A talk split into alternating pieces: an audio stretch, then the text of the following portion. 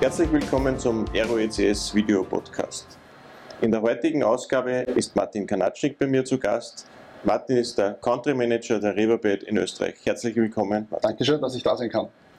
Martin, erste Frage wie immer. Kannst du dich bitte unserem Publikum vorstellen, wer du bist, was du machst, wer vielleicht auch dann wer Riverbed ist, aber auch die Organisation und die Struktur?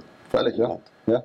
Martin Kanatschnik, also ich bin seit äh, zweieinhalb Jahren bei Riverbed, habe vorher meine Erfahrungen in einer Netzwerktechnikfirma, also aber technische Vergangenheit, äh, sammeln dürfen, dann 14 Jahre bei äh, Infrastrukturherstellern äh, und wie gesagt jetzt seit zweieinhalb Jahren bei Riverbed, auch mit einem technischen Background, äh, um die Lösungen halt zu verstehen. Damals schon Warnoptimierungslösungen implementiert und am Anfang äh, dieser Zeit dies, die Erfahrungen sammeln dürfen äh, und jetzt bei Riverbed auch jetzt für die Kundenbetreuung in Österreich verantwortlich, äh, in erster Linie aus der Sales-Perspektive, aber natürlich mit dem technischen Hintergrund. Man vergisst es nicht von heute auf morgen, immer da den Gesamtüberblick zu bewahren.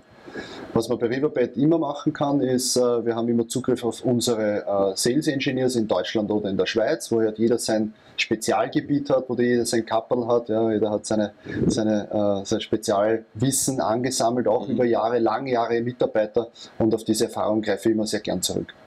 Ist es schwierig, von der Technik in den Sales zu wechseln? Äh, jein, ja, es ist natürlich äh, die Herausforderung ist halt da die richtige, äh, die richtige, den richtigen Fokus zu finden, äh, dass man sich nicht in äh, technischen Details verhaspelt, sondern halt mit dem Kunden äh, auch perspektivisch und visionär mehr spricht und sagt, wo sind die strategischen Schwerpunkte, die ich meinen Unternehmen lege und wie ich meinen Unternehmen helfen kann. Jetzt hast du schon ein Wort erwähnt, Bahnoptimierung was macht denn Riverbed eigentlich?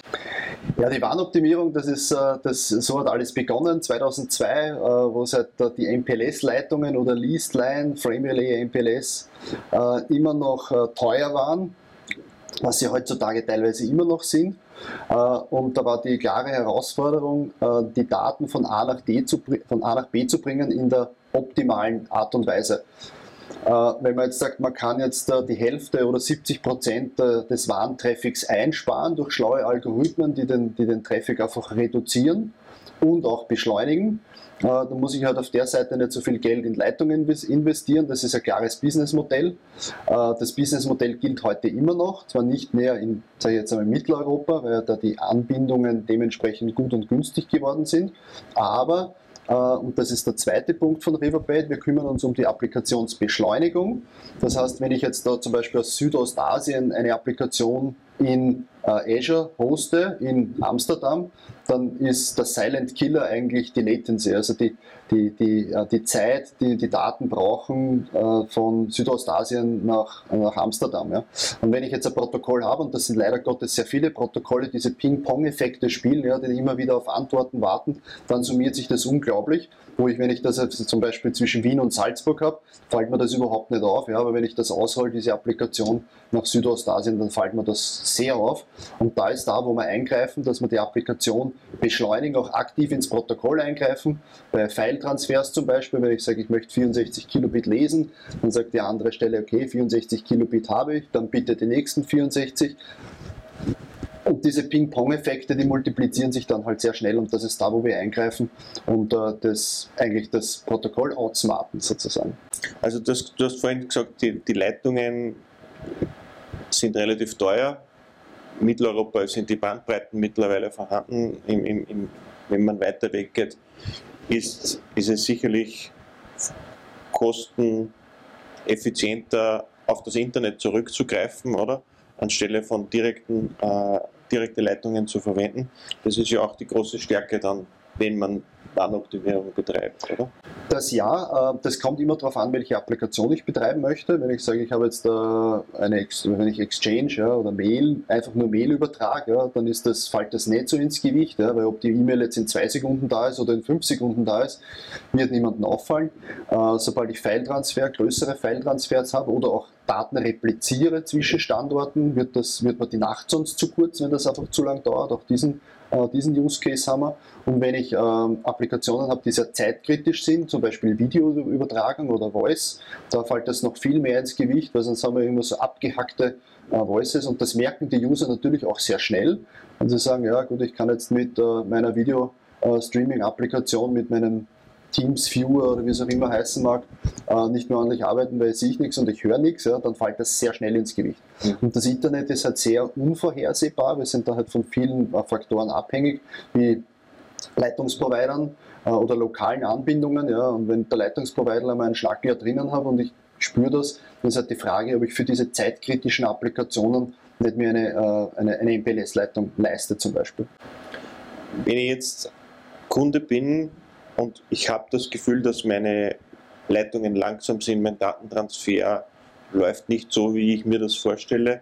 Was habe ich denn da für Möglichkeiten, das zu analysieren, das herauszufinden, wo mein Problem liegt? Ja, das ist eine richtige Challenge, ja, weil oft wird das gekauft, implementiert und es funktioniert, dann, dann redet keiner davon, ja, dann sind alle happy. Ja, wenn es hier und da ein bisschen zwickt und zwackt, ja, dann äh, werden halt Firewall-Logs ausgewertet, einmal geschaut, wie die Bandbreite ausschaut. Äh, und da, da, liegt halt wirklich der Hund im Detail begraben. Weil wenn ich äh, auch von meinem Leitungsprovider zum Beispiel ja, eine Auslastungsstatistik bekomme, die über 10 Minuten oder über Stunden gemittelt sind für die, von der vorigen Woche, dann werde ich so Spikes nie drinnen sehen. Ja, die verstecken sich immer gut in der, in der Durchschnittsrechnung äh, und da ist man dann relativ mit konventionellen Mitteln sehr schnell am Ende seiner, äh, von seiner Weisheit. Und da liegt es eben daran, dass man mit unserem Network Performance Management äh, genau der Visibility ins, in das Finstere hineinbekommen, damit ich halt sehe, welche Applikation blockiert mir meine Leitung? Welche Applikation wird wann benutzt? War das vorige Woche genau das gleiche oder ist, ändert sich das, die, äh, das Verhalten diese Woche? Welche User zu welcher Zeit welche Server äh, benutzen? Ja? Oder locken sich alle User bei einem Server ein und der zweite Server äh, hat nichts zu tun? Also diese, diese Visibility ins Netz zu bringen und diese Übersichtlichkeit, das haben wir uns auf die Fahnen geheftet, um halt nicht im Blindflug unterwegs zu sein. Wer will das schon? Wie, wie kann man sich das vorstellen? Ihr erzeugt ein gläsernes Netzwerk, das man sich dann anschauen kann und analysieren kann? Ja, wir versuchen äh, mit äh, einem Single Pane of Glass äh, für verschiedenste Stakeholder, weil es kann ja auch der Applikationsverantwortliche, der schaut natürlich auf andere Metriken als der Netzwerkverantwortlicher. Äh, und genau da diese, diese Silo-Tools, die oftmals existieren, weil jeder hat irgendwo Monitoring, ja, wir mhm. kommen nicht auf der grünen Wiese. Äh, und der eine hat ein bisschen das Tool und der andere hat ein bisschen das Tool, das ist über zehn Jahre gewachsen und vielleicht selbst entwickelt worden. Äh, und das zusammenzuführen und die gleiche Datenbasis zu haben, das haben wir uns eben auf die Fahnen geheftet, dass halt wirklich jeder vom, vom, vom gleichen spricht. Der Infrastrukturverantwortliche wird von einer Response-Time anders sprechen als wie ein Netzwerkverantwortlicher, als wie ein Applikationsverantwortlicher. Und das eben auf die gleiche Schiene zu bringen, darum Unified äh, NPM, Network Performance Management, äh, dass wir alle, je nachdem welcher Stakeholder halt ähm, da reinschauen möchte, äh, dass wir ihm die Daten aufbereiten können. Ja. Das heißt, in diesem Network Performance Management ist eine Intelligenz drinnen verbaut, verpackt, die dann dem Administrator oder Netzwerkadministrator schon die Peaks zeigt, die Probleme aufzeigt und der kann dann in diese Themen reinschauen oder wie kann man sich das vorstellen? Das ist das Wichtige. Wir sammeln nicht nur Daten, da ist es eben die Kunst herauszupicken, was ist für mich interessant. Äh, hat sich die Lastkurve gegenüber letzter Woche zum Beispiel verändert. Da kommt sehr stark die Artificial Intelligence mit dazu, die eine Art Baselining macht und dann sagt, okay, wie war es gestern, wie war es vorige Woche? Hm, vorige Woche hat der Client nicht so viel Traffic gemacht, das könnte ein Problem sein. Also die Nadel da im riesen Heuhaufen zu finden und schnell zu finden, das ist eben die hohe Kunst. Daten sammeln und die irgendwie darstellen, das ist jetzt kein, kein Das könnte jeder. Das könnte jeder, das ist kein Rocket Science, ja, aber wirklich den User auch dorthin zu führen äh, und auch relativ einfach dorthin zu führen oder dass der jetzt äh, Trace-Files analysieren muss oder so und zu sagen, hm, die Applikation A verhält sich heute anders oder nur auf der Location anders oder nur die Clients, die Internet Explorer benutzen, äh, verhalten sich anders wenn ich diese Information habe, dann habe ich schon eine gute Ausgangslage, um da weiter hineinzuforschen. Das heißt, Riverbed ist der Liebling der Netzwerkadministratoren. Ja, das ist so. Wir haben auch den äh, Wireshark, den äh, jeder kennt. Ja. Mhm. Unser, der Entwickler von Wireshark ist auch ein langjähriger Mitarbeiter im Engineering-Team von Riverbed. Und da kommt auch die, äh, äh, das Jahre, die jahrelange Erfahrung und das Knowledge her. Mhm. Jetzt hast du vorhin gesagt, äh, gewisse Dienste kann man über MPLS-Leitungen herstellen. Zwei Fragen dazu. Das erste ist, vielleicht kannst du uns noch erklären, was ist eine MPLS-Leitung? Und das zweite, jetzt gibt es ja dieses moderne Wort SD-WAN, äh, das ja sehr viel MPLS-Leitungen ersetzt. Wie funktioniert SD-WAN? Also eine MPLS-Leitung ist eine dediziert hergestellte Leitung von einem Leitungsprovider, der mir garantiert, ich habe eine Leitung von Wien nach, sagen wir mal, Thailand und da garantiere ich dir 10 äh, Megabit und du hast zum Beispiel vier Klassen für meinen Traffic, für die Klassifizierung. Ja. Zum Beispiel Klasse 1 für kritischen Traffic und Klasse 4 für unkritischen Traffic, der dann auch hinten angestellt wird, wenn die Klasse 1 äh, mehr Leistung abverlangt. Ja. Zum Beispiel typischerweise für businesskritische Applikationen wie ein Voice-Traffic oder so. Ja. Das klassifiziere ich höher und E-Mail, das kann durchaus ein bisschen warten mhm. äh, und wird dann später hinten angereiht. Äh, dass man mit SD-WAN und Internet jetzt alles erschlagen kann, das ist leider Gottes ein Irrglaube. Wenn ich jetzt eine Internetleitung dazu kaufe, ja, die meistens höher bandbreitig ist und äh, äh, aber dafür nicht so predictable ist, ja, nicht so gut vorhersehbar ist, äh, dann, stell, dann, muss ich trotzdem mir die Frage stellen, welche Applikationen ich über die MPLS-Leitung und manche Leit oder manche Dinge über die Internetleitung legen kann. Ja, oder ist das Internet so stabil und so gut, dass ich die MPLS-Leitung aufkündigen kann. Diese Frage ist halt sehr äh, wichtige und da ist es noch wichtiger zu wissen, wie verhält sich meine Applikation, weil ich kann das nicht im Blindflug entscheiden, aus dem Bauchgefühl heraus. Da brauche ich halt Zahlen, Daten, Fakten, um zu sagen, an dem Standort brauche ich beide Leitungen, an dem Standort brauche ich nur Internet, weil es so gut angebunden ist. Ja. Und SD-WAN legt da einfach einen, einen, einen ja, Abstraction Layer, wie man es in der Infrastruktur schon länger hat, äh, darüber, dass ich mich nicht mehr mit IP-Adressen und Netzzuteilungen unten auf dem Underlay Network befassen muss, sondern ich sage, das ist meine sagen wir mal, Gold-Applikation und die Gold-Applikation muss garantiert so und so viele Millisekunden haben. Ja. Und dem SD-WAN obliegt es dann, ob das, das über das MPLS geht oder über das Internet geht oder über einen Hub, über einen anderen Hub-Standort geht, äh, um den User oder den, den Netzwerkadministrator von den, ich muss jetzt eine Route äh, hinzufügen oder ich muss was im Routing umdrehen, einfach davon zu entlasten. Ich sage, Standort A zu Standort B, Applikation. Das klingt jetzt einfach, aber auch da ist natürlich viel Hirnschmalz mhm. gefragt, dass man das einmal vorkonfiguriert. Ich denke speziell, wenn man auf die Applikationen schaut, ob das jetzt der SAP ist oder irgendein anderes ERP-System oder Voice, wie du, wie du gesagt hast, Voice over IP wird ja mittlerweile überall äh, immer mehr. Gerade da ist es ja wichtig zu wissen, welcher Traffic ist der wichtige Traffic und was muss ich optimieren? Genau, Traffic-Identifikation ist einmal der erste Schritt. Man muss wissen, wer das ist. Ja. Und mittlerweile versteckt sich alles hinter SSL. Ich kann nicht mehr reinschauen, ja. das ist ein verschlüsselter Tunnel. Äh, und da liegt es halt speziell dabei, ist es die Intelligenz äh, zu sehen. Ich kann trotz Verschlüsselung kann ich Rückschlüsse darauf ziehen, welche Applikation das ist, anhand von äh, Adresszuordnung oder anhand von verschiedenen äh, äh, Traffic-Klassen. Also da kann ich dann schon differenzieren, ob das jetzt der äh, YouTube-Traffic ist oder ein wichtiger äh, Voice-Call ist.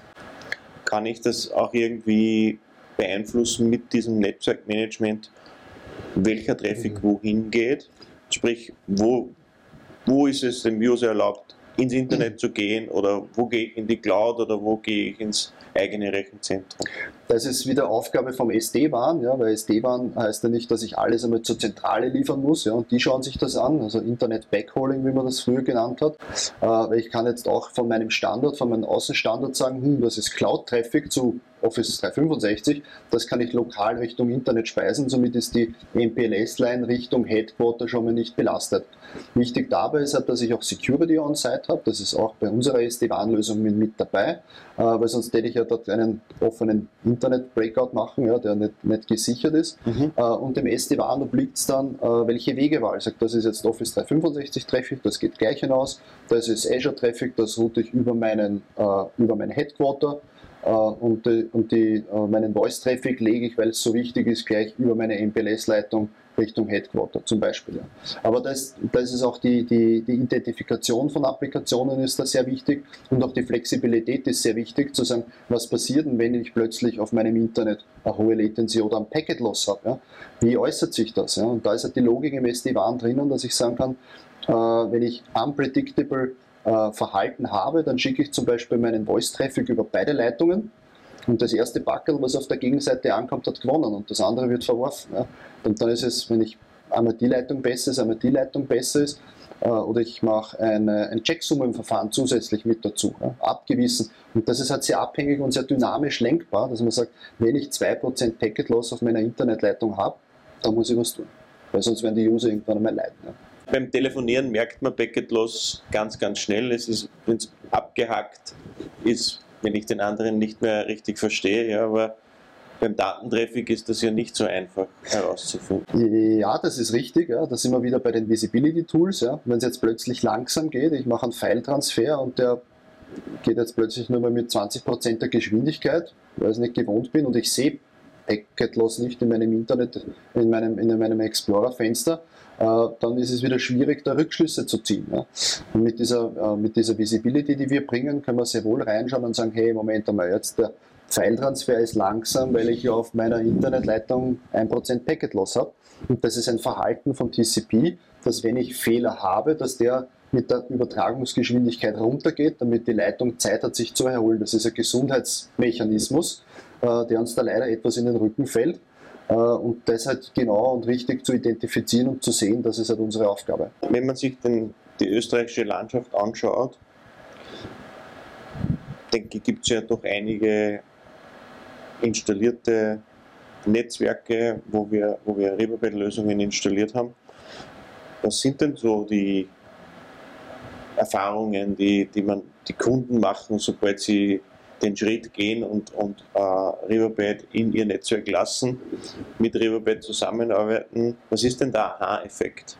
Also der Aha-Effekt ist klar bei der Warnoptimierung, ja, dass äh, plötzlich die Applikationen sauber funktionieren, gut funktionieren und viele, und ein großer Schritt, ein großer Benefit ist, dass ich zum Beispiel lokale File-Server oder lokale Infrastruktur, die ich verteilt habe über die Welt, äh, dass ich das äh, abbauen kann und meine Infrastruktur zentralisieren kann, weil die Leitungsanbindung durch die Warnoptimierung so gut ist, dass ich nicht in jeder Außenstelle irgendwo einen kleinen File-Server unterm Schreibtisch stehen hab, äh, muss. Ja weil der File-Server, der dort steht, ja, der zieht natürlich, ich brauche, muss ein Backup haben, das muss sich wer darum kümmern, da brauche ich eine Klimaanlage, das zieht halt alles einen Rattenschwanz an, an uh, Konsequenzen mit sich. Ja, und wenn ich mir das sparen kann, kann ich das zusammen zentralisieren. Ab welcher Größe von einem Unternehmen würdest du denn sagen, macht Sinn, sich sein, sein Netzwerk anzusehen, sein Waren anzusehen und darüber nachzudenken, was zu optimieren? Das macht prinzipiell immer Sinn. Äh, natürlich gibt es eine Einsteigerschwelle, ja, wenn ich ein Zwei-Mann-Unternehmen bin, dann wird sich das natürlich nicht auszahlen. Ja. Äh, aber wenn ich jetzt 100, 200, 500 Mann-Unternehmen bin, ja, äh, mit verschiedenen Standorten, dann äh, würde ich da schon noch einen Blick hinein riskieren. Das heißt ja nicht gleich, dass ich eine große Anschaffung machen muss, ja, aber wenn ich in gewissen Abständen mit einem von unseren Partnern da hineinschaue und sage, ist eh alles in Ordnung oder ist irgendwas verdächtig, ja, was vielleicht zu einem Problem werden könnte, weil wenn der User anruft am Montag und sagt, es geht schon wieder nicht, ja, dann ist eh schon der, dann brennt der Hut eh schon lichterloh und dann ist es zu spät. Also davor, es ist, das ist wie eine Versicherung, mal zu schauen, ist alles in Ordnung. Ja. Zum Autoservice fahre ich auch einmal im Jahr, ob das notwendig ist oder nicht, das muss man den Autoherstellern überlassen. Aber so Prevent, Preventive Maintenance ein bisschen zu machen und zu schauen, ob eh alles mit rechten Dingen zugeht, äh, das ist halt äh, Ziel der Sache. Das sind ja sehr spezialisierte Partner und ich glaube, das ist ja unbedingt notwendig sich bei Internetprotokollen etc. auszukennen, oder? Das kann ja nicht jeder machen. Das, das stimmt, ja. Und wir haben da jahrelange, jahrzehntelange Erfahrung mit unseren Partnern und äh, den Mitarbeitern, äh, um einfach gewisse Probleme schon vorab zu erkennen, um gewisse Muster zu erkennen, sagen, Moment einmal, das haben wir schon einmal gesehen, weil die Vielzahl an Fehlern und wo sich die Fehler verstecken können, ist natürlich sehr groß. Äh, und da helfen, da helfen natürlich auch unsere, unsere Lösungen dabei, äh, den User möglichst schnell darauf aufmerksam zu machen, hey, Moment einmal, da könnte es ein Problem geben oder da könnte es ein Issue geben. Ja. Wenn man jetzt das letzte Jahr betrachtet, sind wir durch eine sehr interessante Zeit gegangen. Hast du da bemerkt, dass das, noch, das Thema noch viel, viel mehr wird, jetzt mit der Vielzahl von Homeoffice-Usern, von allen möglichen Leuten, die irgendwo versuchen zu arbeiten, ist, ist das Thema präsenter geworden? Äh, das Thema ist sicher präsent, aber es wird ein bisschen, äh, es rückt etwas immer in den Hintergrund, äh, weil ich fester Überzeugung bin, dass die momentane IT-Welt sehr stark von der Geduld des Einzelnen profitiert.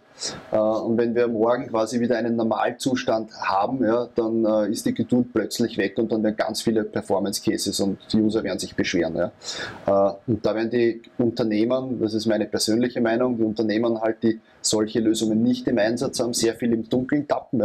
Ja. Und und diese Probleme nicht lösen können, vielleicht ein bisschen da ein bisschen Feuer löschen und da ein bisschen Feuer löschen, ja, um den User halt zu beruhigen, dass er wieder, dass er wieder arbeiten kann. Mhm. Aber die, das Problem werden viele nicht lösen können. Vielleicht ein bisschen mit Bandbreite und ein bisschen mit einem neuen Laptop erschlagen versuchen. Ja, mit Hardware kann man immer Probleme erschlagen.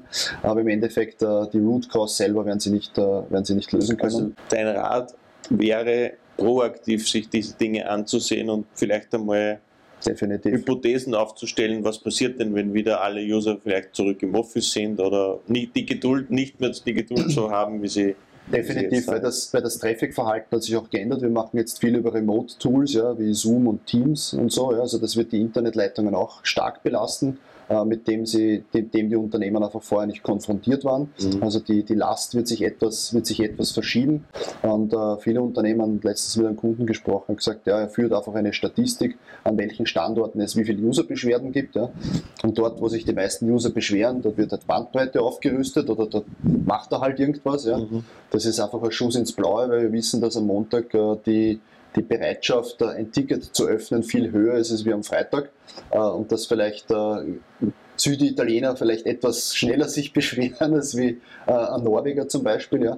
Aber das ist, das ist dieses subjektive Empfinden, kann man nicht in Zahlen gießen und das ist da, wo wir einhaken müssen und sagen auch die Investition in die Zukunft, auch die Planung in die Zukunft auf Zahlen, Daten, Fakten zu stützen und auf subjektives Userempfinden.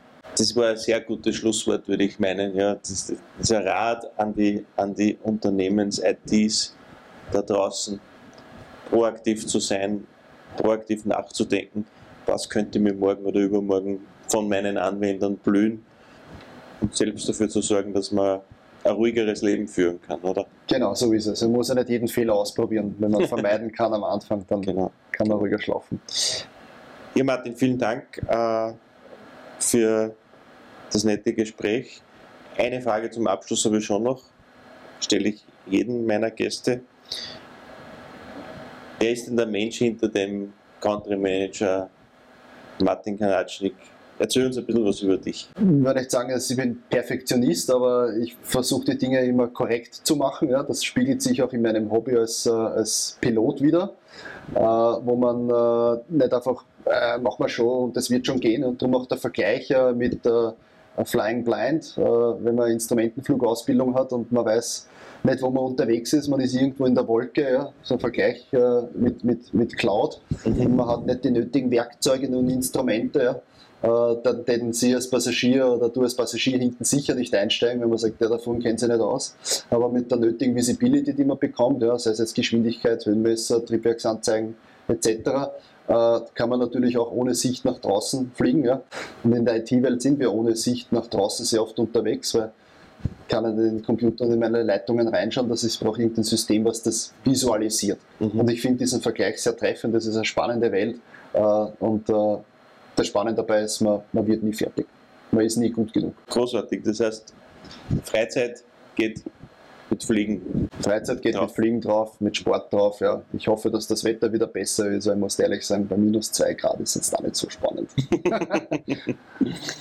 alles klar. So, Martin, vielen Dank für den Besuch, vielen Dank fürs nette Gespräch und alles Gute weiter. Wunderbar, Dankeschön.